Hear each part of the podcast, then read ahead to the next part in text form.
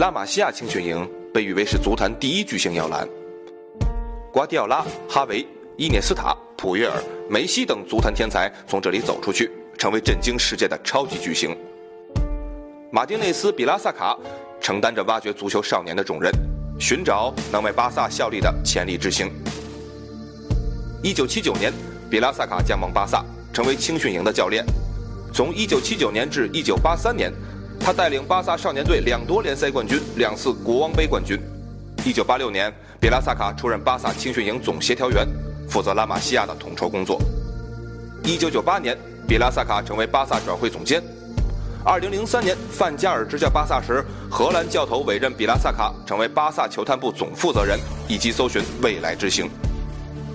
一九九五年，比拉萨卡发现了十七岁普约尔的防守天赋。尽管当时的普约尔身形瘦小，但蕴藏着巨大能量。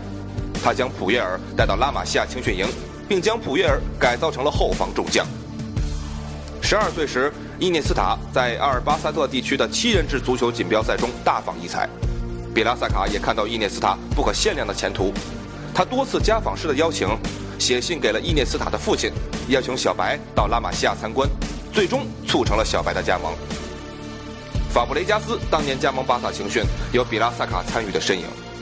当时，西班牙人官方向马塔罗俱乐部致函，请求马塔罗俱乐部不要让小法加盟巴萨青训。比拉萨卡紧急出动，直接找到马塔罗青训总监巴拉伊。两周之后。巴萨得到小法，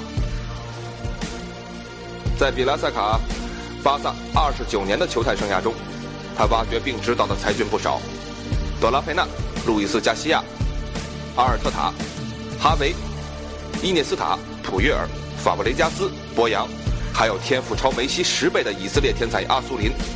尽管比拉塞卡已不在江湖，但江湖上还流传着比拉塞卡的传说。